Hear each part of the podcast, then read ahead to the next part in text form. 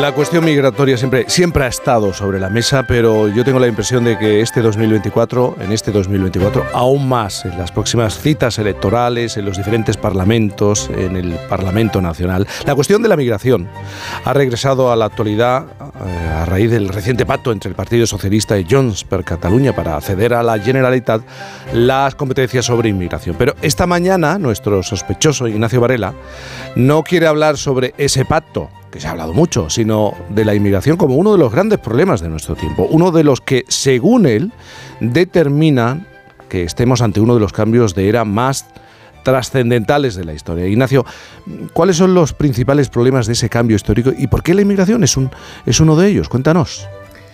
Mira, he dicho muchas veces en este programa que estamos en el epicentro de un terremoto histórico, de una de esas transformaciones que cambian por completo la faz del mundo. Pensemos en la aparición del fuego y de la rueda, que hicieron posible el nacimiento de la agricultura, en la invención de la imprenta y la emergencia de las ciudades, o en la revolución industrial. Y ahora, en el tránsito de la sociedad industrial a la tecnológica. Todos esos giros de la historia se presentaron cargados a la vez de oportunidades y de peligros, de esperanzas y de amenazas. Y lo que sucede es que sus contemporáneos tienen, tienen, tenemos en este caso, muchos problemas para comprenderlos y muchos más para manejarlos. Eh, yo estoy seguro de que en el futuro se hablará de la primera mitad del siglo XXI como un gozne histórico y explicarán lo que nos está pasando pues mucho más claramente que como hoy lo vemos. Por eso vivimos un tiempo en el que la única certeza es la incertidumbre. Antes de entrar ah, en el tema de la inmigración, podemos identificar tentativamente los siete rasgos más destacados del cambio. Los enumero y luego ya me centro la revolución científica y tecnológica, el cambio climático, las migraciones masivas, las crisis de las democracias liberales y los estados del bienestar, el control o descontrol de la inteligencia artificial, las crisis demográficas y las alteraciones del poder geoestratégico con el centro de gravedad del orden mundial desplazándose de Occidente a Oriente. Todos esos fenómenos están ligados entre sí y se, se retroalimentan unos a otros. Todos ellos, actuando combinadamente, pues ponen el mundo patas arriba. Y hoy me centraré en la inmigración porque está de actualidad en nuestro debate doméstico y porque, como te he dicho antes, está decidiendo elecciones en muchos lugares. ¿Pero qué elecciones? Te refieres? Pues, pues mira, en Europa la inmigración ya ha sido electoralmente decisiva y en España, por hablar solo de las que vienen, será una cuestión central en las europeas. Y es probable que en las próximas elecciones catalanes los nacionalistas hablen más de la inmigración que de la independencia.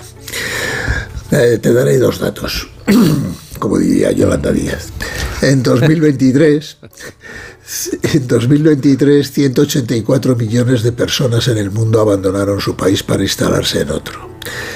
Y mira, la población en España aumentó el año pasado en más de medio millón de personas. Sin embargo, hubo más muertes que nacimientos. ¿Cómo es esto posible?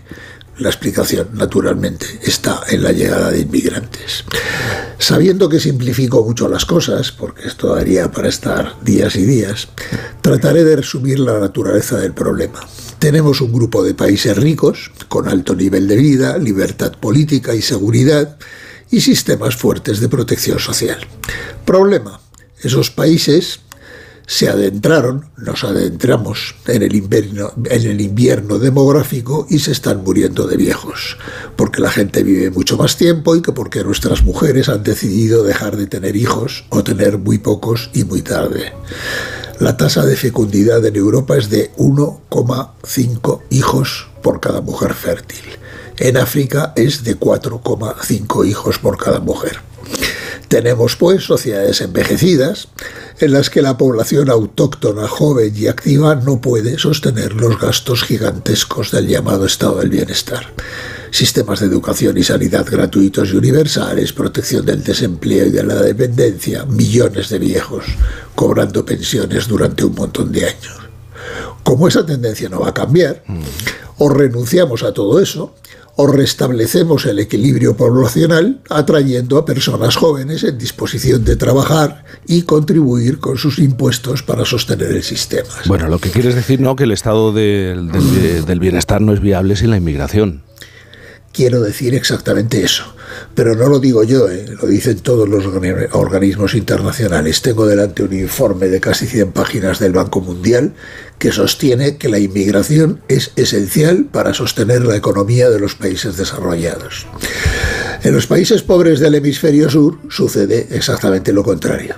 Tienen masas de gente joven a, las que no, a la que no pueden alimentar ni formar, los estados son débiles e inseguros, hay numerosos conflictos y dictaduras, y la mayoría vive en la pobreza. Por eso muchos están dispuestos a alargarse y buscar una vida eh, mejor en el mundo rico.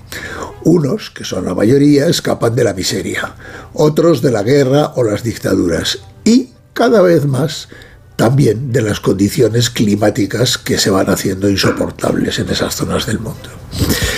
Bueno, resulta que los necesitamos, es evidente que los necesitamos, pero a la vez los rechazamos. La inmigración se ha convertido en el primer problema político en muchos países desarrollados, donde proliferan los partidos xenófobos que basan sus programas en cerrar fronteras, prometer expulsiones en masa y culpar a los emigrantes de todos los males. Incluso algunos partidos socialdemócratas europeos están evolucionando en esa dirección.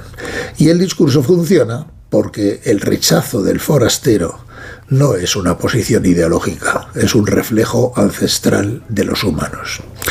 Claro, naturalmente, sí los necesitamos, pero las migraciones masivas tienen consecuencias. La más inmediata es que nuestras sociedades tienden a hacerse mestizas, culturalmente mestizas, racialmente, religiosamente, lingüísticamente, en las costumbres y formas de beber, de vivir, no sé si debe haber, incluso también en la política, porque en muchos de sus países de procedencia no existe una cultura enraizada en los valores de la democracia.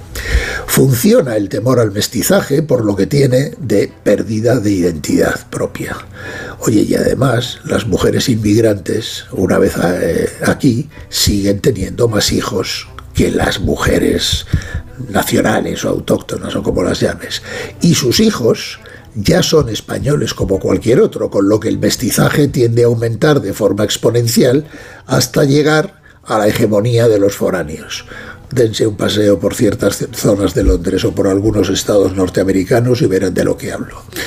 Así que los estados se encuentran con dificultades para integrar a toda esa gente que viene de países extraños y muchos de nuestros jóvenes además los ven como una competencia desleal porque aceptan salarios y condiciones de trabajo muy inferiores o se meten sin más en la economía informal. Lo que a su vez causa inquietud en los sindicatos y en otras organizaciones sociales no necesariamente de ultraderecha. En todo caso, estamos hablando de un campo abonado para la demagogia. Así pues, estamos ante un problema gigantesco. No podemos vivir sin ellos y mucha gente no quiere vivir con ellos. Y los gobiernos no saben qué hacer con una ola que les sobrepasa y que puede hacerles ganar o perder unas elecciones. Porque tratar de frenar las corrientes migratorias a base de muros y candados es tan inútil como poner puertas al mar. A mí de momento solo se me ocurre una palabra, concertación concertación entre los países receptores, por ejemplo la Unión Europea, y colaboración con los países pobres para ayudarlos, para ayudar a su desarrollo y regular los flujos. Y ya termino con una ligera alusión a esta cosa que has mencionado antes del pacto. Tomado en serio, si ya resulta impensable que un problema global de esa magnitud pueda manejarlo un Estado por su cuenta, pensar que puede hacerlo un gobierno regional es simplemente estúpido o fraudulento. En este caso creo que más de lo segundo. Hay una contradicción absurda entre estar en Bruselas exigiendo todos los días una política europea de inmigración y regional, regionalizar la gestión en tu país. Solo voy con mi pena, sola va mi condena, correré para burlar la ley, perdido en el corazón de la grande Babilón. Me dicen el clandestino. Tengo una pregunta para ti, Ignacio. Oh, algunos dicen que Junts es un partido xenófobo. ¿Tú lo, lo piensas o no? Sí, lo pienso. Es xenófobo y reaccionario.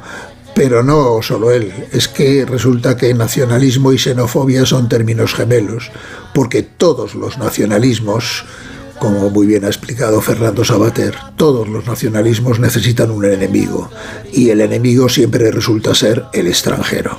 En el caso de Cataluña, además, resulta que también se considera extranjero al catalán, que no es nacionalista. papel perdido en el corazón de la grande Babilón.